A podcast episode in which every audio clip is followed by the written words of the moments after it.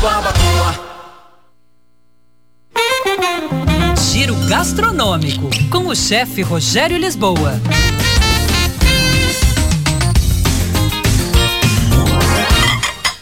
Olá, pessoal. Decoração de pratos. Muita gente acredita ser frescura a decoração em cada prato, mas não é. É valorização do que está sendo servido.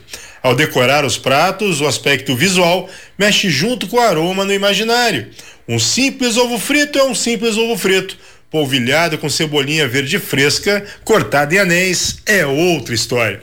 Ervas frescas e ervas secas são bons elementos decorativos. As secas para serem polvilhadas ao redor do prato com a comida ao centro. As frescas, um ramo, um galinho, faz bonito. Alecrim, manjericão, tomilho ficam muito elegantes. Todo elemento decorativo no prato deve ser comestível, salvo quando avisado para o convidado ou cliente que determinada peça não é comestível.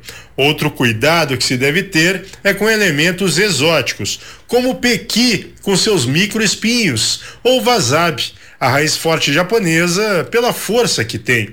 Ideal para decoração de pratos é que o elemento decorativo seja algum ingrediente utilizado na receita.